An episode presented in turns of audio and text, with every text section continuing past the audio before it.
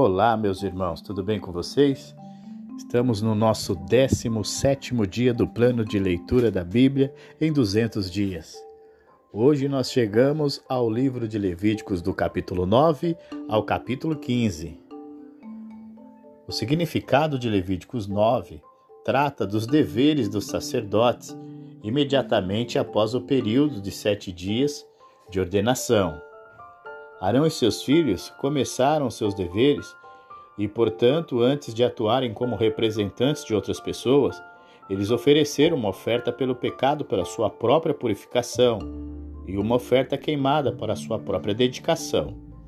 Depois disso, eles ofereceram quatro sacrifícios em nome de Israel: uma oferta pelo pecado, para indicar que o povo foi purificado do pecado, uma oferta queimada, para indicar que eles foram dedicados a Deus, e assim uma oferta de cereais para indicar que o povo estava agradecido por sua provisão, e uma oferta de paz para indicar que eles estavam em estreita comunhão com ele. O capítulo 10 fala do pecado de Nadab e Abiú, os filhos de Arão. Embora Arão e seus quatro filhos tivessem um lugar especial na comunidade israelita, eles não tinham o direito de agir independentemente de Deus. Quando os dois filhos mais velhos ofereceram fogo sobre o altar de incenso, ao contrário do modo como haviam sido instruídos, eles foram punidos com uma morte instantânea. Aparentemente, o único fogo permitido no altar de incenso foi o que veio do altar do holocausto. Deus exigiu obediência e santidade em todos os assuntos relacionados ao serviço do tabernáculo. Essa verdade foi impressa nas pessoas quando viram os dois infratores, juntamente com suas roupas sacerdotais, enterrados fora do campo. Moisés não permitiu luto por eles, pelos outros sacerdotes, pois a morte deles foi um ato do julgamento de Deus.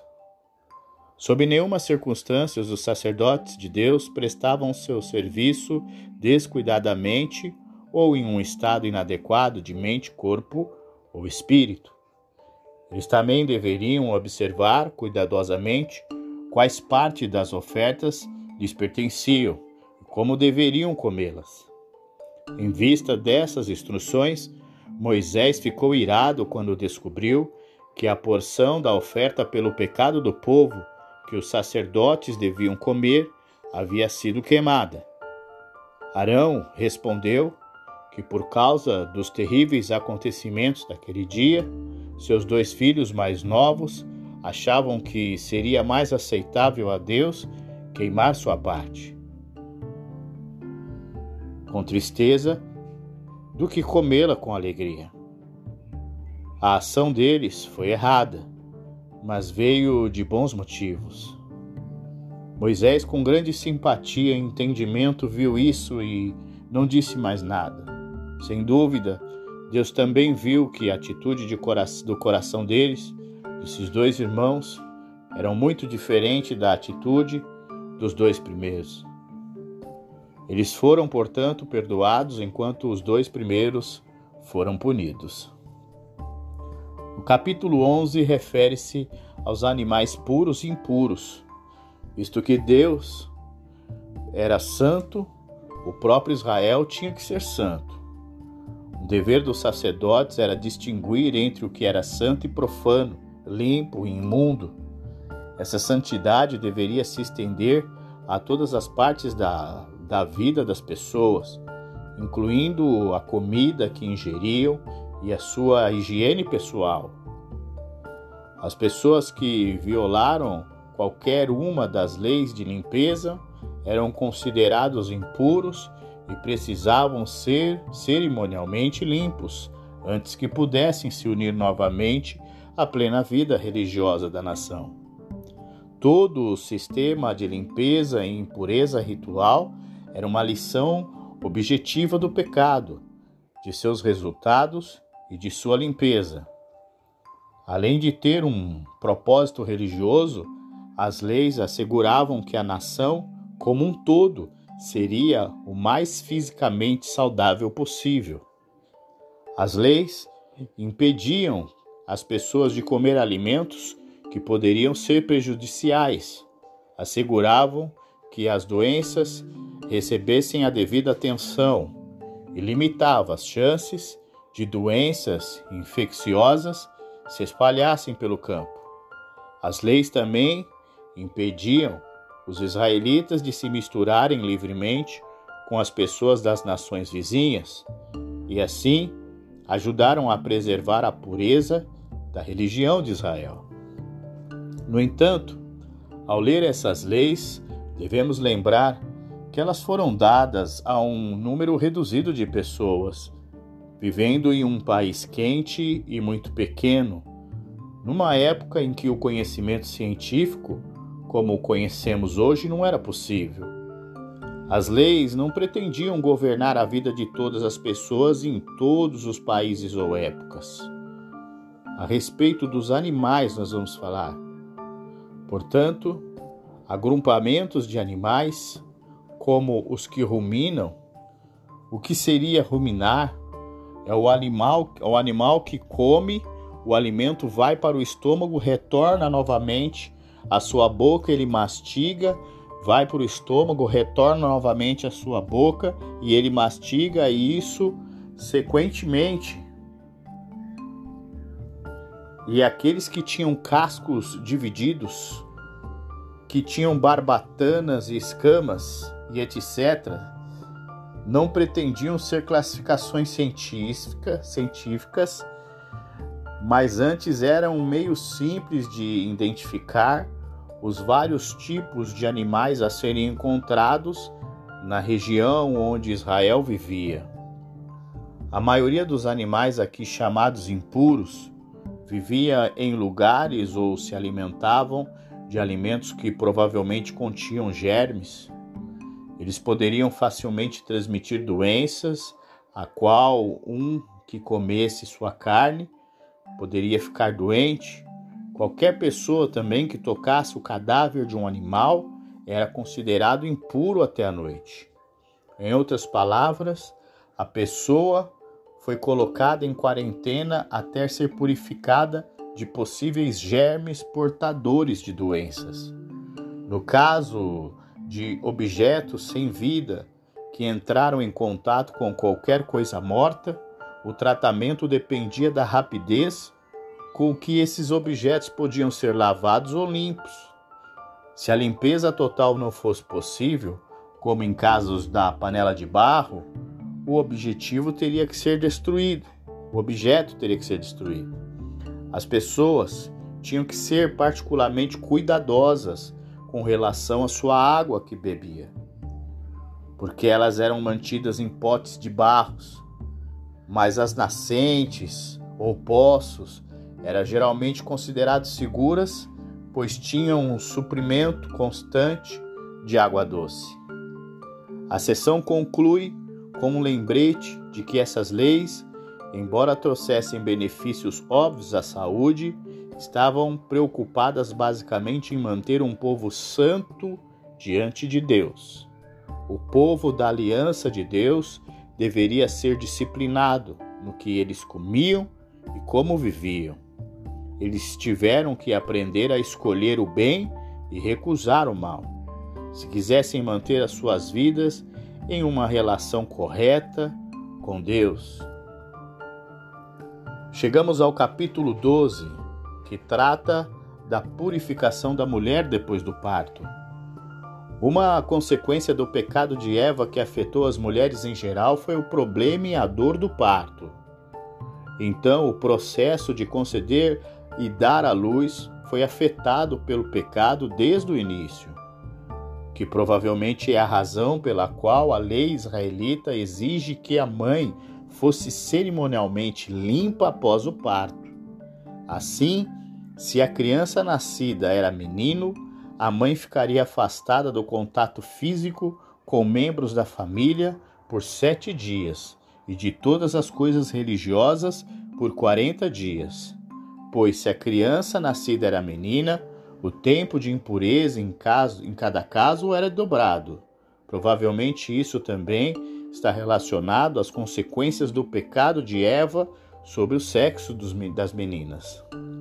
Os meninos foram circuncidados ao oitavo dia. Quando terminou o tempo de sua impureza cerimonial, a mãe indicou sua dedicação a Deus, oferecendo um holocausto e sua limpeza e restauração, oferecendo uma oferta pelo pecado. Se ela não pudesse pagar o animal que normalmente era necessário para o holocausto, poderia oferecer um pássaro. O capítulo 13 trata das leis a respeito de doenças de pele, considerada lepra. A palavra tinha um significado amplo que, abarcava várias doenças infecciosas da pele, algumas das quais curáveis. Aplicou-se me mesmo aos fungos e bolor, roupas e edifícios, casas. As leis estabelecidas nesses capítulos diziam a respeito às duas coisas principais. Em primeiro lugar, porque essa doença simbolizava o pecado, tornava as pessoas cerimonialmente impuras e incapazes de participar das atividades religiosas da comunidade até serem curadas e lavadas cerimonialmente. E em segundo lugar, a saúde pública precisava ser protegida, separando as pessoas infectadas do campo e destruindo tudo o que pudesse levar a doença às outras pessoas. Esses capítulos não estão preocupados com o tratamento da doença. As instruções descritas aqui eram para sacerdotes, não para médicos. Os sacerdotes tinham a responsabilidade de ver que a santidade era mantida no acampamento e essa santidade era inseparável da saúde e limpeza comum. Essas leis ajudaram os sacerdotes a detectar a doença em seus estágios iniciais e assim impedir a propagação da infecção. As pessoas deveriam relatar qualquer suspeita de infecção de pele aos sacerdotes e depois colocavam o paciente em quarentena até ter certeza de que a doença não era perigosa ou era perigosa. Se provou ser lepra, a pessoa não foi apenas colocada em quarentena, mas foi colocada fora do campo.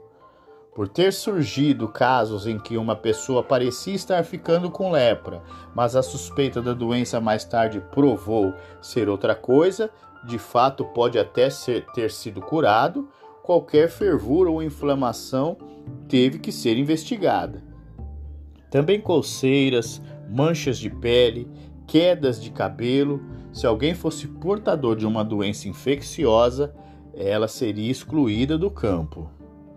O mofo costumava ser um problema em clima úmido, e a lei de Moisés estabelecia regulamentos para combater seus efeitos nocivos.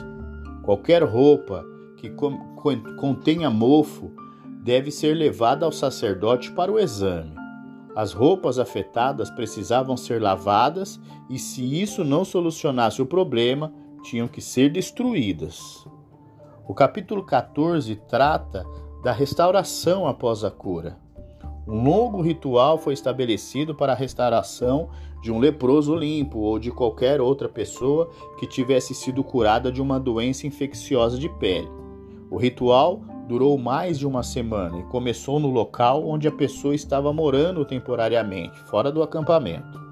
A pessoa limpa anteriormente morta, através de sua doença, simbolizava sua morte ao matar uma ave, simbolizava sua limpeza ao drenar o sangue da ave para uma tigela de água pura, e simbolizava sua nova vida de liberdade ao libertar uma segunda ave, que tinha sido manchada com o sangue da primeira. O sacerdote então aspergia um pouco do sangue sete vezes sobre a pessoa limpa, usando uma escova feita de risopo, ligada a um cabo de madeira de cedro com um cordão vermelho. Uma razão pela qual o sangue do pássaro foi jogado na tigela da água foi para expandir, porque a quantidade de sangue de um pássaro não era por si só suficiente para todo esse ritual. Lavar e se barbear completou o ritual de limpeza para o primeiro dia. A pessoa então foi autorizada a voltar ao acampamento, mas ainda não tinha visitado a sua própria tenda. Depois de esperar fora da sua tenda por uma semana, a pessoa limpa ofereceu sacrifícios no tabernáculo e foi readmitida à plena comunhão de Israel. Como ele não tinha conseguido cumprir suas responsabilidades religiosas durante o tempo do seu isolamento do tabernáculo, ele primeiramente ofereceu uma oferta de culpa em pagamento. O sacerdote então aplicava um pouco do sangue do sacrifício junto com óleo sagrado na cabeça, na mão e pé da pessoa, simbolizando o retorno à dedicação total da pessoa ao serviço de Deus. Isto foi seguido pela apresentação de uma oferta pelo pecado, uma oferta queimada e uma oferta de cereais. A pessoa que era muito pobre para comprar animais para a oferta pelo pecado e holocausto podia oferecer aves. Embora o próprio ritual de purificação seguisse o padrão habitual, também foram dadas instruções sobre o que as pessoas deveriam fazer quando ao se estabelecerem em Canaã as casas onde viviam, se aparecesse mofo ou fungo nas paredes, atrairiam germes portadores de doenças. Primeiro, eles deveriam providenciar para que o sacerdote fizesse uma inspeção completa sobre a casa. Se após a quarentena de uma semana o problema persistisse, os donos da casa deveriam remover e substituir gessos e pedras infectados se isso não resolvesse o problema, eles teriam que demolir a casa.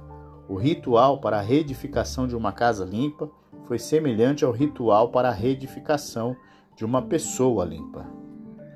Chegamos ao último capítulo, capítulo 15, que trata acerca das leis a respeito de impurezas no homem e na mulher. Deve ser tomada precauções rigorosas quando se descobre que um homem tem uma doença sexualmente transmissível ou alguma outra infecção relacionada aos seus órgãos sexuais, para impedir que a infecção se espalhe para outras pessoas. Mas após a aparente cura, o homem teve que esperar mais uma semana para garantir que estava completamente curado. Ele então realizou ritos de purificação, oferecendo uma oferta pelo pecado e uma oferta queimada. Após a relação sexual, a impureza cerimonial permaneceu apenas até a noite e foi removida pelo banho. Uma mulher foi, foi cerimoniosamente impura durante sete dias durante sua menstruação normal, e novamente parece que a impureza foi removida por banho. Se ela sofria de corrimento anormal ou prolongado, não estava cerimoniosamente limpa até sete dias após seu retorno à saúde normal. Nesse caso, uma oferta pelo pecado e uma oferta queimada também eram necessárias. E assim, nós encerramos o nosso décimo dia, décimo sétimo dia do plano de leitura da Bíblia em 200 dias. Espero que você continue aí aprendendo e lendo sobre mais da palavra de Deus. Um grande abraço e até o nosso próximo episódio.